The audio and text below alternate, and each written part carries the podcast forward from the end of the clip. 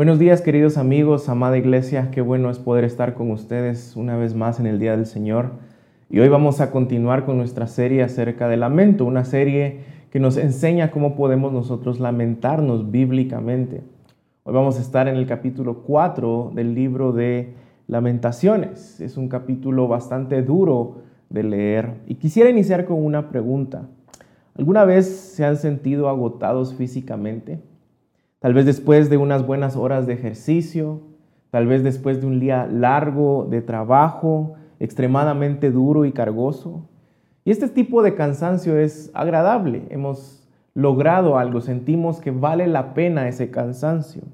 Y emocionalmente nos pasa lo mismo. ¿Cuántas veces nos hemos reído a más no poder y hasta sientes cansado, te sientes cansado de tanta risa? ¿O cuántas veces hemos llorado hasta sentir que estás agotado de llorar?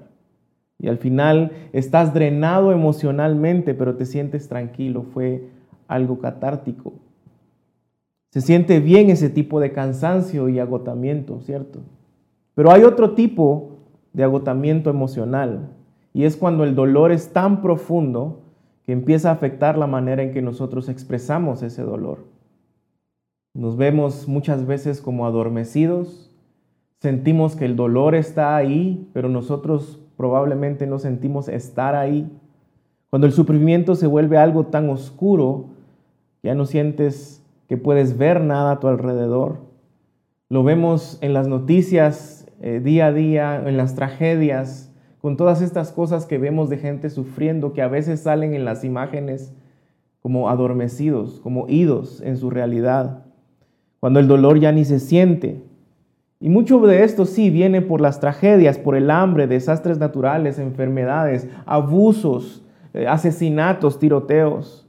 Pero muchas veces este tipo de agotamiento emocional no necesariamente viene por una tragedia, sino la acumulación de frustraciones, remordimientos, rencores, miedos o tristezas profundas que no has podido sacar de tu corazón, que siguen ahí escondidas en algún lugar de tu corazón. Muchos le llaman depresión. Y sea como sea que le llamemos, este es un sentimiento de vacío que no se puede llenar.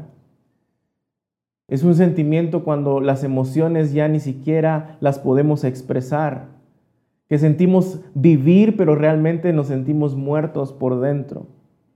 Y si algo entendemos bíblicamente acerca del sufrimiento es que el sufrimiento se debe al pecado del hombre y al pecado de vivir en un mundo caído. Y si no entendemos cuál es la causa, no vamos a poder entender cuál es la respuesta. Y la pregunta entonces hoy es, ¿será que todo sufrimiento es un castigo? ¿Será que cuando te sientes cansado de tanto sufrir, es Dios castigándote por alguno de tus pecados? ¿Cómo podemos nosotros relacionar el sufrimiento con el pecado y el castigo de Dios? Y eso es lo que vemos en el capítulo 4 de Lamentaciones. Vemos precisamente el lamento emocional, cansado y agotado del poeta por el sufrimiento de Jerusalén debido a su pecado. Y también vemos el cansancio de Dios por el pecado de Jerusalén, expresado en su ira contra ellos. Lo interesante de este poema es que está en una perspectiva de tercera persona. Y debido a eso el poema suena como distante. El escritor está distante. Esto se refleja también en la estructura del poema. Los otros poemas que hemos leído en Lamentaciones son de tres estrofas. Este solo tiene dos. De perdón, de tres líneas. Este solo tiene dos por estrofa.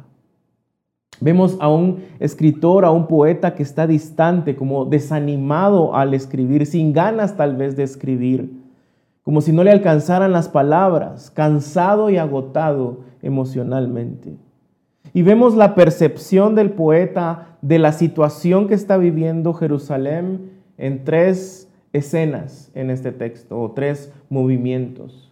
La primera es, versos 1 al 10, la escena que vemos es gente destruida. Estoy leyendo de la NTV, dice, ¿cómo perdió su brillo el oro? Hasta el oro más preciado se volvió opaco. Las piedras preciosas sagradas yacen esparcidas en las calles. Miren cómo los preciosos hijos de Jerusalén, que valen su peso en oro puro, ahora son tratados como vasijas de barro, hechas por un alfarero común y corriente. Hasta los chacales amamantan a sus cachorros, pero mi pueblo Israel no lo hace. Ignoran los llantos de sus hijos como las avestruces del desierto.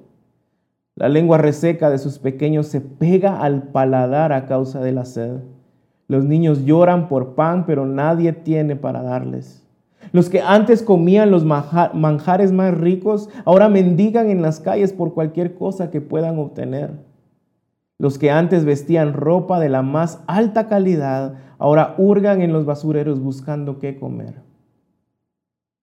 La culpa de mi pueblo es mayor que la de Sodoma, cuando en un instante cayó el desastre total y nadie ofreció ayuda.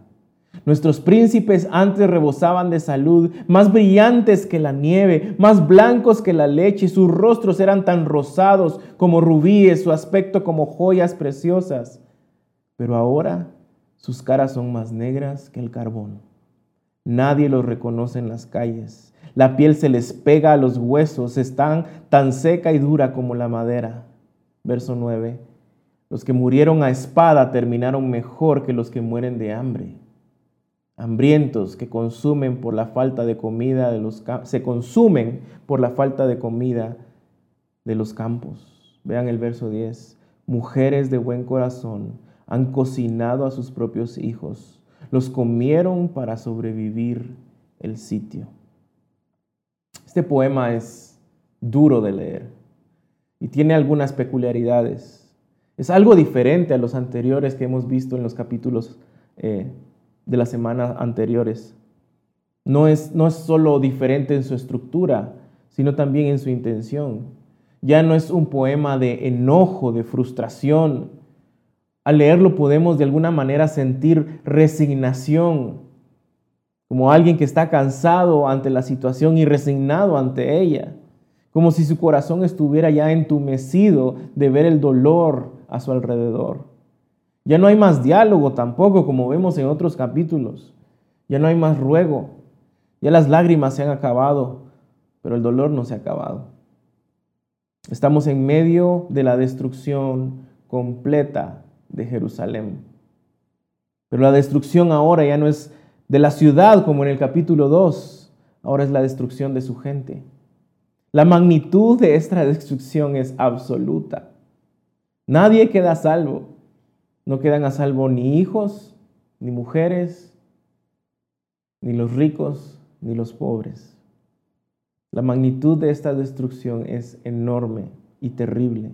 Los niños deberían ser alimentados por sus madres, ahora son alimentados por animales en el verso 2. Los niños lloran por pan y tienen pegada la lengua al paladar a causa del hambre, versos 3 y 4.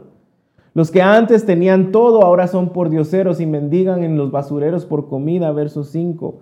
Los príncipes eran saludables, brillantes como las piedras preciosas, ahora son comparados con el carbón y mueren del hambre el carbón y las cenizas que representan la muerte.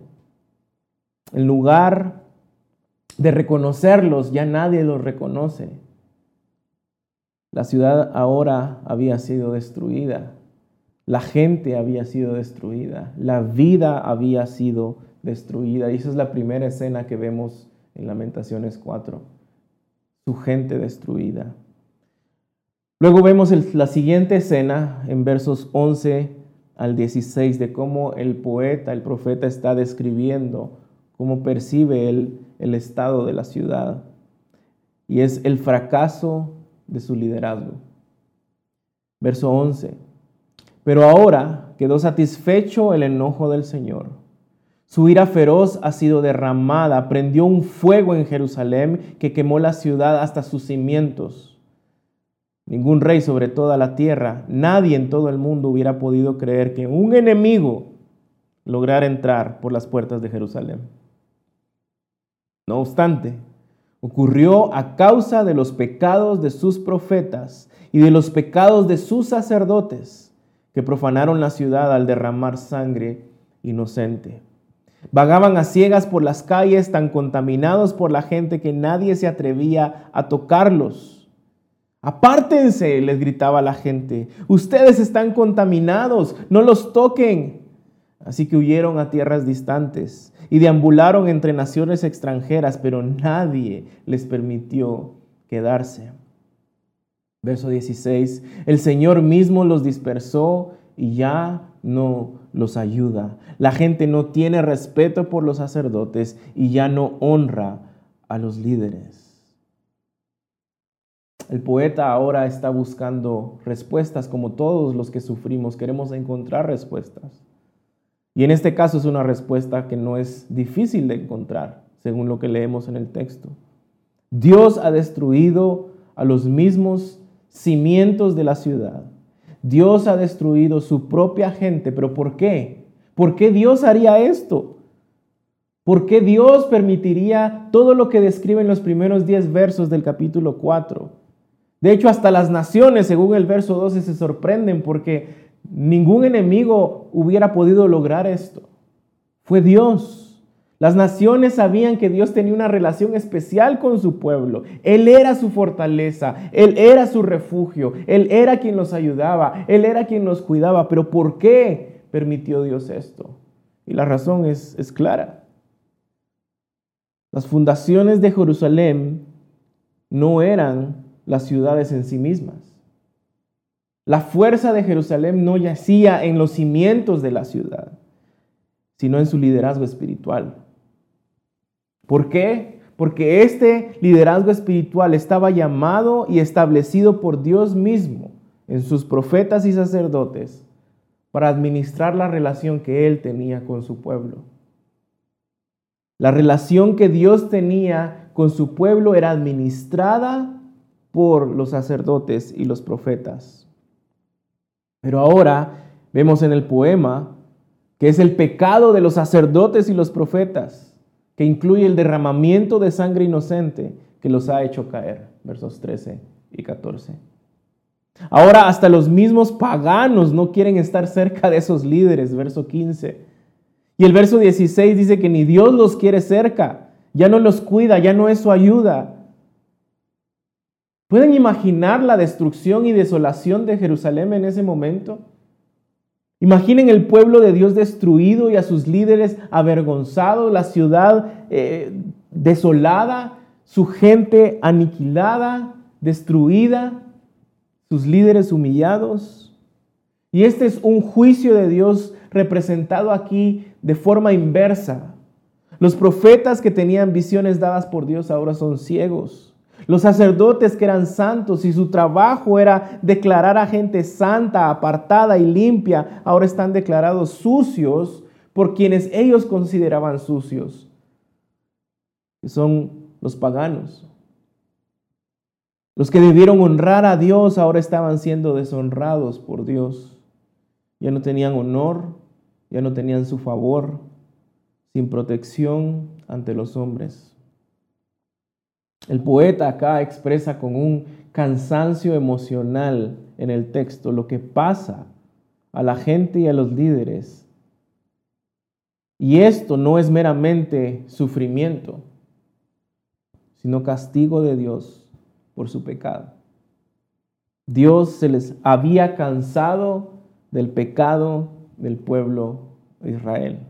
Él introduce esta idea en el verso 6 cuando dice que la culpa de su pueblo es mayor que la de Sodoma. Pero es hasta los versos 11 y 17 que lo explica a detalle. Y si algo debemos entender, queridos hermanos, amigos, es que el juicio de Dios no es caprichoso. El juicio de Dios es un juicio justo y merecido. Es merecido por nuestro pecado. Nuestro pecado no es solo el no cumplir a una regla impuesta por Dios. El poeta lo describe acá como profanación. Verso 13, no obstante, ocurrió a causa de los pecados de sus profetas y de los pecados de sus sacerdotes que profanaron la ciudad. Una ciudad que debía ser llamada a apartarse, a ser santa. Profanar quiere decir traer vergüenza, contaminar o manchar. Nuestro pecado es la profanación de la santidad de Dios y por ende merece el castigo justo de Dios. E Israel lo sabía muy bien. Todo el Antiguo Testamento vemos como Dios les advierte acerca de esto. Algunos textos como Deuteronomios 4:24, porque el Señor tu Dios es fuego consumidor, un Dios celoso. Éxodo 34, versos 5 al 8. El Señor, el Señor, Dios compasivo y clemente, lento para la ira y abundante en misericordia y verdad, que guarda la misericordia a millares, el que perdona la iniquidad y la transgresión y el pecado. Y escuchen esto, y que no tendrá por inocente al culpable, que castiga la iniquidad de los padres sobre los hijos y sobre los hijos de los hijos hasta la tercera y cuarta generación. El Salmo 5, versos 4 al 6. Porque tú no eres un Dios que se complace en la maldad. No se complace en la maldad. El mal no mora en ti. Los que se ensalzan no estarán delante de tus ojos. Aborreces a todos los que hacen iniquidad. Destruyes a los que hablan falsedad. El Señor aborrece al hombre sanguinario y engañador. Déjenme darles un ejemplo de cómo vemos nosotros el tema del pecado. Imaginen la escena de un niño inocente abusado sexualmente constantemente por sus padres. No nos cuesta pensar lo que merecen los padres como castigo, lo que merece ese pecado, merece justicia, merece castigo. Pero acá está la cuestión respecto al pecado. Todos fuimos hechos por Dios para su gloria y su honra, para mantener una relación con Él de santidad, apartados del pecado. Una relación que debió mantenerse pura, una relación que debió protegerse y cuidarse. Y el pecado ha destruido y profanado esa relación. ¿Y quiénes somos los profanadores? Tú y yo. Todos entendemos la idea de que el que profana necesita castigo, hasta que entendemos que nosotros mismos somos los profanadores. Ahí ya no nos gusta la idea del castigo por el pecado. Pero esto es lo que hace el pecado. El pecado nos hace tanto profanados como profanadores. Por eso Dios tiene el derecho de estar enojado y ofendido por ello. Así como nos ofende escuchar historias de, estos niños inocentes que son abusados por sus padres, de esa misma manera deberemos entender el pecado, cómo Dios se ofende cuando nosotros rompemos, quebramos esa relación de honor y santidad que debemos de tener con Él. La Biblia dice que Él es santo, santo, santo. Arceus Sproul dice que es curioso cómo la Biblia expresa quién es Dios de esa manera. No dice que Él es bueno, bueno, bueno, que Él es amor, amor, amor. Expresa de una manera profunda y magnífica la santidad de Dios y que en Él no habita el pecado, que Él no puede estar donde está el pecado. Apartado del pecado y de quienes lo cometen. Él aborrece la transgresión y aborrece al transgresor. Y las consecuencias del pecado de Israel eran desastrosas. Esto es claro en el texto, en el verso 10. Mujeres de buen corazón han cocinado sus propios hijos, los comieron para sobrevivir el sitio. Una y otra vez leemos en los profetas del Antiguo Testamento que Israel profanó la tierra. Pero ¿cómo lo hizo? Ofreciendo a sus propios hijos como sacrificio al dios Moloch llevaban a sus hijos para ser sacrificados y ser quemados como ofrenda ante otros dioses, ante dioses paganos. Y ahora el juicio de Dios hace que ellas tengan que sacrificar a sus propios hijos. Pero esta vez no es a un ídolo que consume a los niños en el fuego. Son los padres idólatras que deben literalmente consumirlos para poder comer. Los profanadores ahora están siendo profanados. El juicio de Dios por el pecado siempre es un juicio que se ajusta perfectamente a la severidad del crimen y al criminal. Pero recordemos, nosotros somos los criminales que hemos cometido el pecado. Nosotros somos los criminales que tenemos la sangre del crimen en nuestras manos. No nos atrevamos a minimizar nuestro pecado y el juicio de Dios por el pecado. Ambos son horrendos y terribles, más de lo que podemos imaginar. Ese es el propósito del verso 10. Ese es el propósito de poder entender lo que estaba sucediendo en el contexto del Antiguo Testamento y el juicio de Dios a Israel. Todos sufren por su propio pecado en este capítulo. Las madres idólatras se comen a sus hijos. Los ricos avaros que oprimían a la gente ahora son por dioseros que mendigan comida en los basureros y que la gente ya no los reconoce. Los padres que negaron a sus hijos el pan de vida, que es la palabra de Dios, que no los disipularon en el Señor, que no siguieron los mandamientos de educarlos en el texto bíblico, ahora niegan a esos mismos hijos el pan físico que los puede mantener con vida. Todos sufren apropiadamente las consecuencias de sus pecados. Pero el pecado de los líderes que debió que debieron haber advertido al pueblo de Israel, que debieron haber llamado a Israel de regreso a Dios y hablar en contra del pecado, también están expuestos acá. Ellos tienen una sección especial en el texto. Ellos son los líderes en idolatría, los líderes en avaricia y los líderes en falsa enseñanza y son especialmente juzgados en el capítulo 4. Y esto suena justo, ¿cierto? Son culpables. Nuestro propio sentido de justicia de alguna manera sabe que está bien que sean juzgados. Está bien que los líderes sean medidos con un estándar más alto y con medidas más severas. A ellos se les había dado privilegios, se les había dado confianza, se les había confiado autoridad. Y cuando los privilegios, la confianza y la autoridad son abusados y olvidados hasta el punto de perjudicar a aquellos que debían servir, eso demanda justicia. Eso demanda juicio. Demanda justicia porque su idolatría, avaricia y falsa enseñanza han traído destrucción a la comunidad y al pueblo a quienes estaban llamados a servir, a amar y a disipular. Pensemos hoy, el abuso sexual de niños por parte de maestros, el abuso de autoridades, el abuso policial, el abuso de políticos que roban y se aprovechan del sistema, padres quienes golpean, rechazan y hasta matan a sus propios hijos, líderes religiosos que usan su lugar de autoridad y poder para abusar presumiendo de mucha unción o de mucho conocimiento y viven sin ninguna vergüenza en pecados sexuales constantes. Muchas veces nuestra respuesta es eufórica ante esto. Merecen que todo el peso de la justicia caiga sobre ellos. Y es cierto, claro que lo entendemos.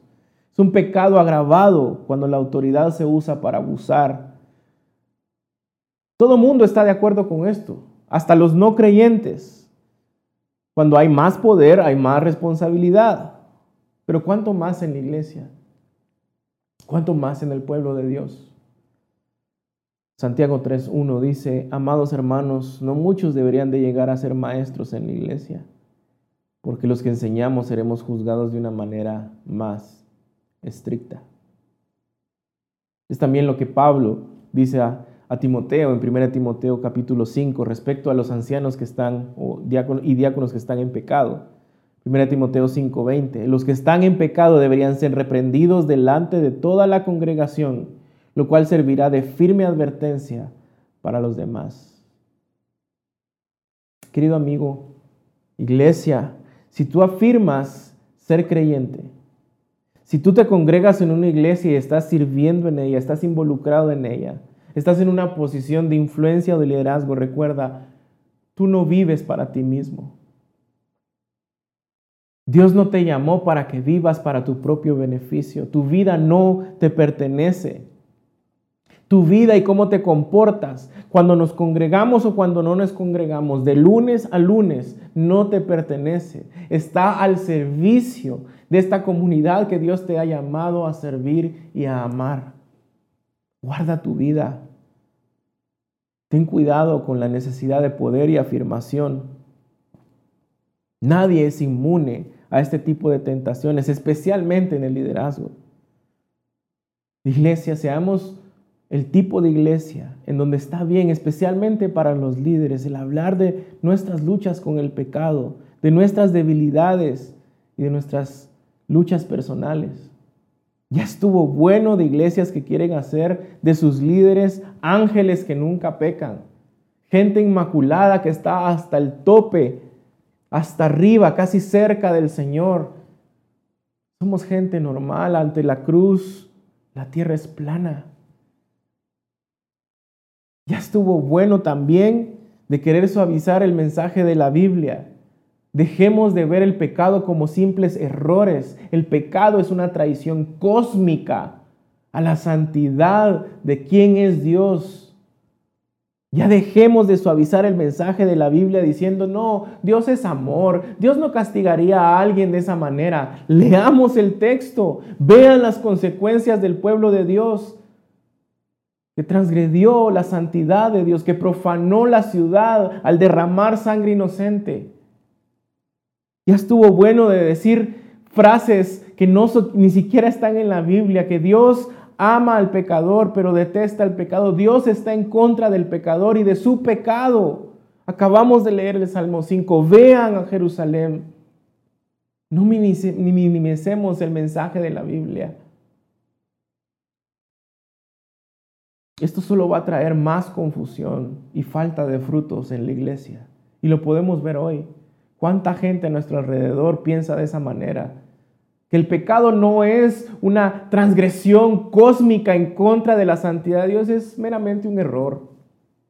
Dios no me va a castigar o Dios no castiga fuertemente el pecado. Dios es un Dios de amor y nos encanta hablar del Dios de amor y amor y amor y nos olvidamos que Dios también es un Dios de justicia que no habita con el pecador ni donde hay pecado.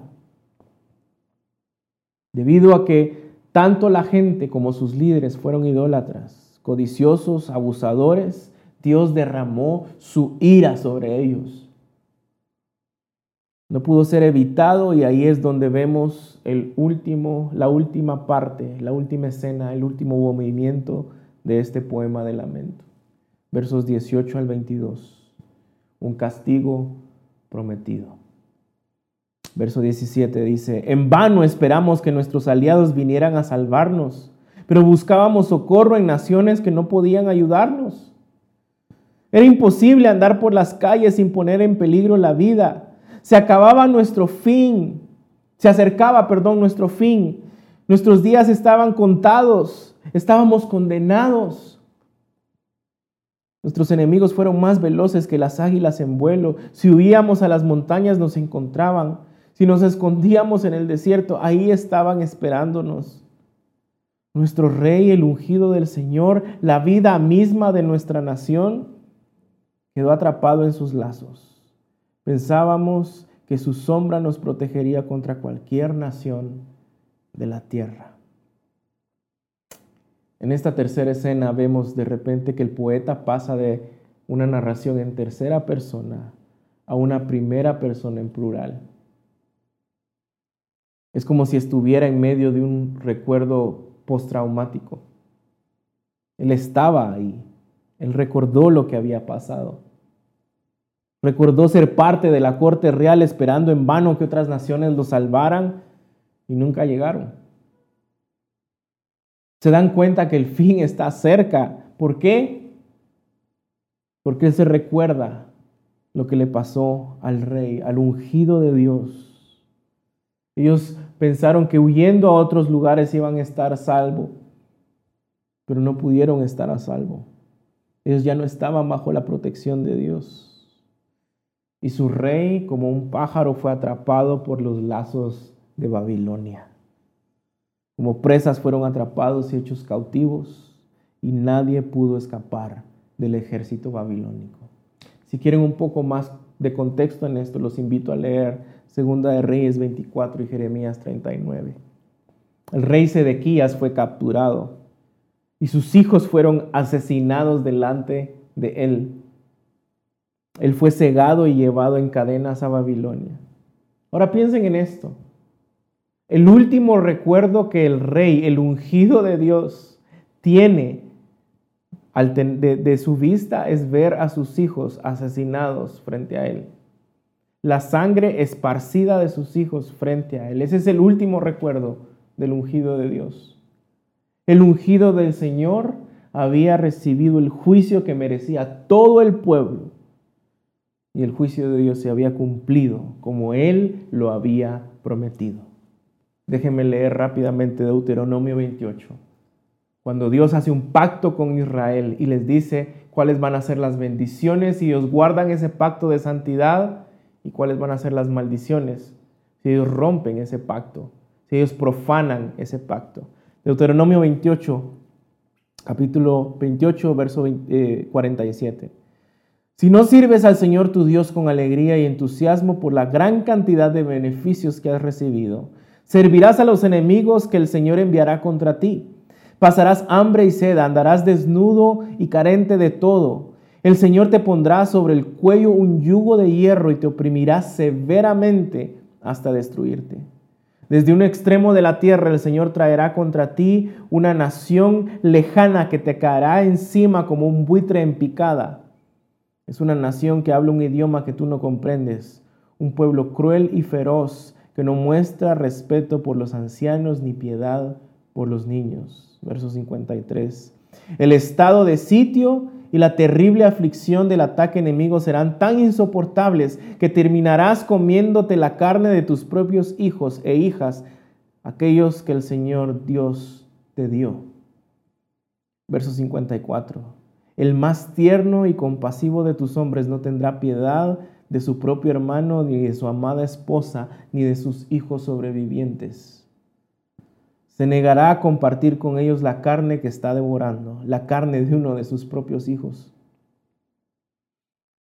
Porque no tendrá otra cosa para comer durante el estado de sitio y la terrible aflicción que tu enemigo impondrá en todas tus ciudades. La más tierna y delicada de tus mujeres, tan delicada que seré incapaz de pisar el suelo con la planta de su pie, se volverá egoísta con su esposo, a quien ama, y con sus propios hijos e hijas Después de dar a luz, esconderá de ellos la placenta y al bebé recién nacido para comérselos ella sola. No tendrá otra cosa que comer durante el estado de sitio y la terrible aflicción que tu enemigo impondrá en todas tus ciudades.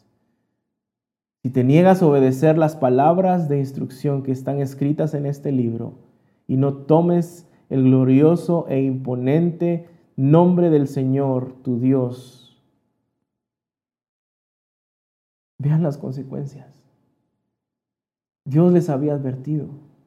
Dios le dijo a Israel lo que pasaría si ellos cedían ante la idolatría, si ellos profanaban la ciudad, si ellos deshonraban la santidad de Dios.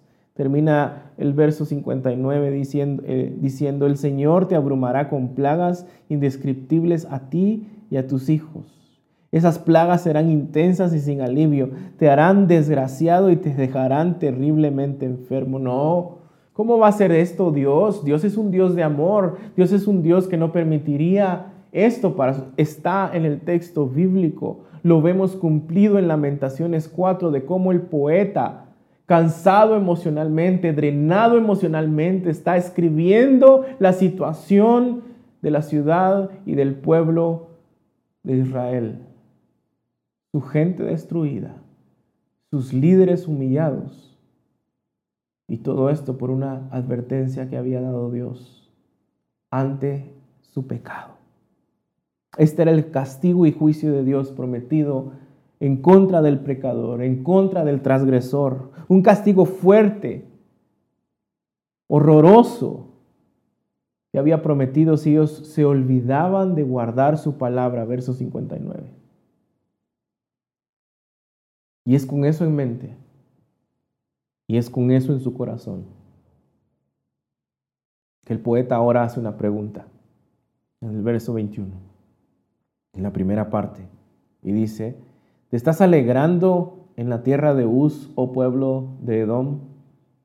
Está hablando a una nación que estaba al suroeste de Israel, al sureste, perdón, sureste de Israel. Edom nunca vino a ayudar a Israel, de hecho ellos traicionaron a Israel y ayudaron a Babilonia a conquistarlos a cambio de tierras. Y el poeta les advierte, a ellos que fueron cómplices de quienes les están oprimiendo ahora, tú también beberás de la copa del enojo del Señor. Tú también serás desnuda, desnudada en tu borrachera. Dios había usado a Edom para juzgar a Jerusalén.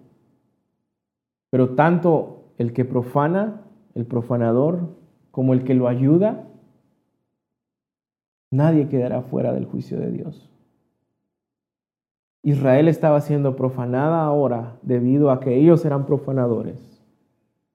Pero quienes estaban ayudando a quienes están profanando Israel también van a experimentar el juicio de Dios. Nadie, nadie queda fuera del juicio justo de Dios. Pero vean lo que viene después. Al final y en medio del juicio y tormento a causa del pecado de Jerusalén, el poeta habla a Jerusalén, a la hija de Sión, en el verso 22, y dice, oh bella Jerusalén, tu castigo tendrá fin. Pronto regresarás del destierro. Y vemos al final de esto una un pequeño destello de esperanza. Pero ¿cómo es que iba a tener fin? Y si nosotros hacemos un poco de historia, vemos que ellos al final vendrían años de exilio. 70 años después iban a regresar del exilio, iban a reconstruir su templo, pero no iba a ser igual que el primero. el trono de Israel seguiría vacío. Reyes de otras naciones seguirían gobernándolos y oprimiéndolos. El templo de nuevo sería destruido en el año 70 después de Cristo y después los judíos serían dispersados para siempre. ¿Cómo es que puede decir tu castigo tendrá fin? ¿A qué se refiere si la historia que nosotros conocemos no encaja con el hecho de que su castigo tendría fin? Si algo necesitamos entender, iglesia, es que el Antiguo Testamento, la historia de Israel, no es solo la historia de Israel.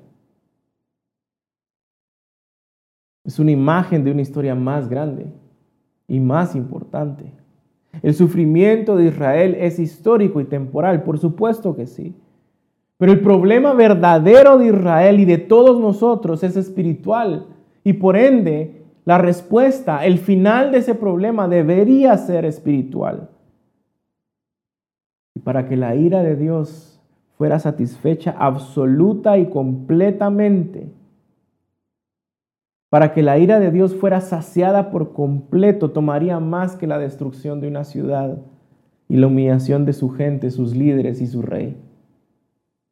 Así que vendría ese glorioso día en que la segunda persona de la Trinidad, Dios encarnado, tomaría forma de hombre y vendría a este mundo a vivir una vida perfecta, una vida completamente santa, sin pecado, y a entregarse en esa cruz para recibir la ira completa de Dios por los pecados del mundo y saciar así la ira de Dios.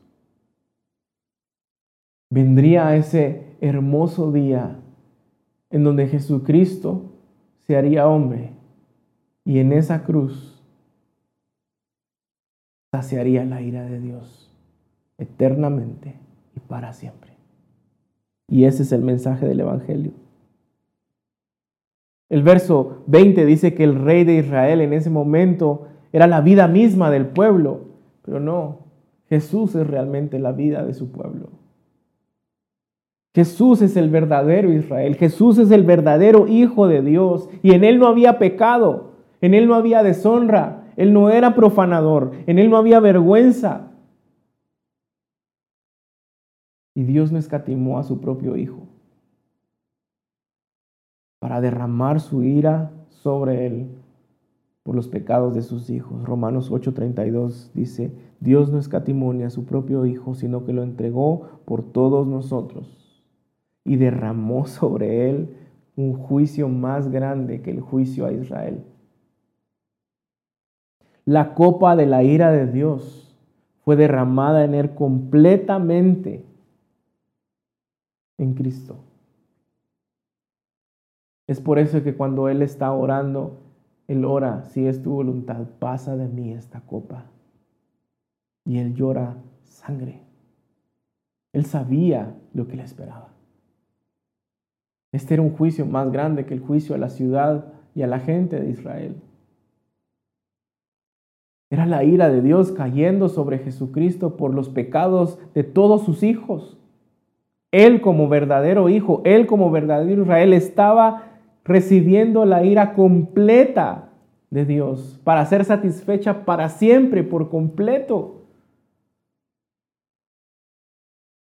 ¿Y para qué?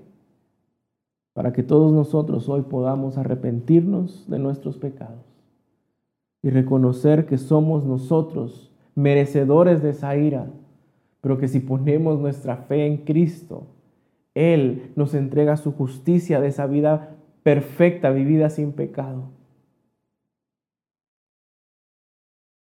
Y nos perdona para siempre pecados pasados, presentes y futuros, porque Él recibió la ira de esos pecados. Él pagó el precio por completo. Él en esa cruz dijo, consumado es, terminado está, y es lo que dice el verso, tu castigo tendrá fin.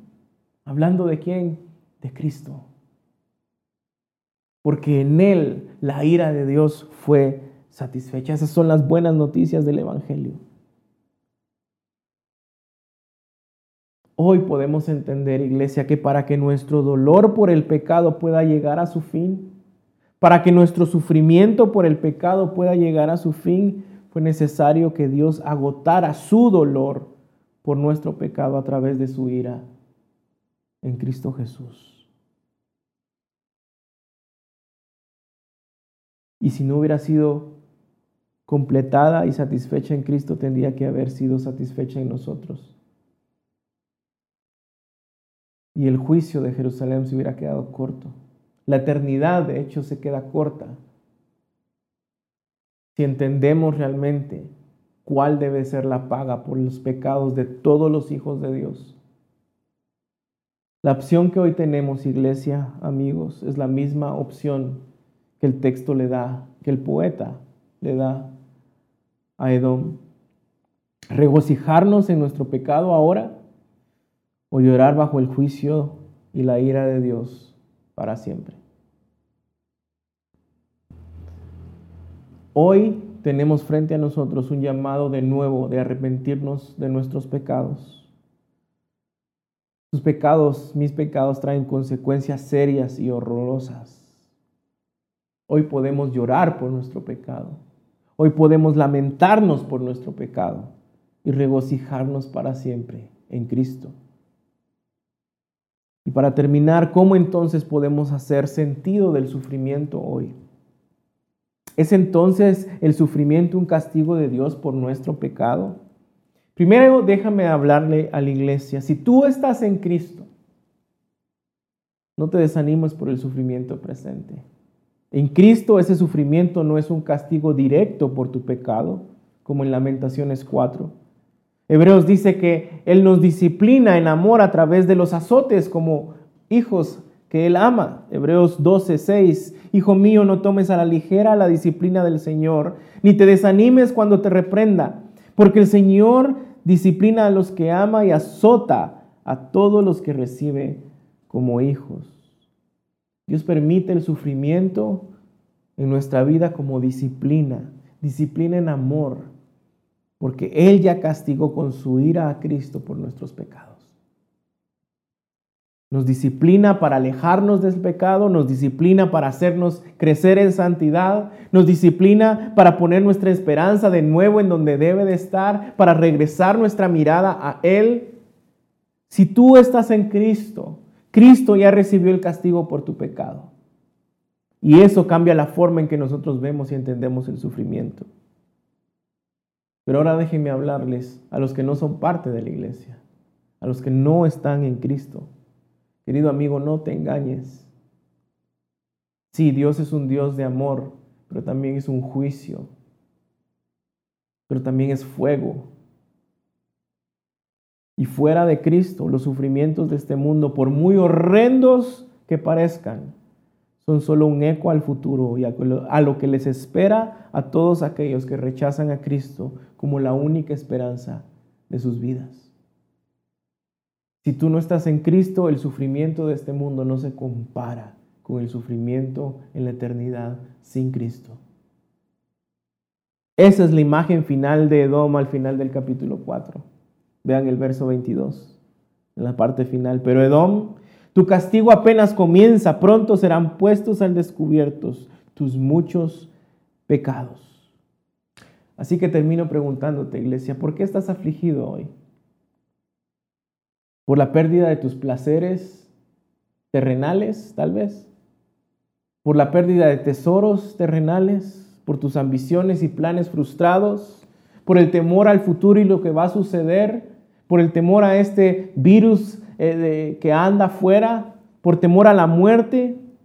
Y si bien son cosas por las que debemos preocuparnos, por las que debemos pensar, por las que debemos poner nuestro corazón y mente en ellas, mi pregunta es hoy, ¿será que te estás preguntando inquietando y afligiendo igual por tu propio pecado?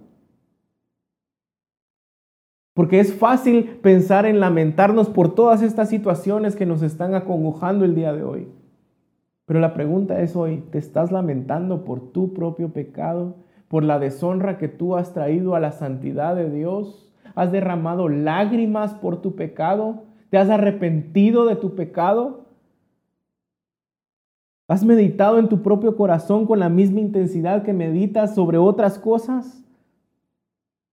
¿Te lamentas por tu pecado al igual que te lamentas por la situación económica que estamos viviendo? ¿Te lamentas por tu pecado al igual que las pérdidas materiales que estamos teniendo o que podemos tener? ¿Meditas en las consecuencias de tu pecado al momento de, temer a la muerte?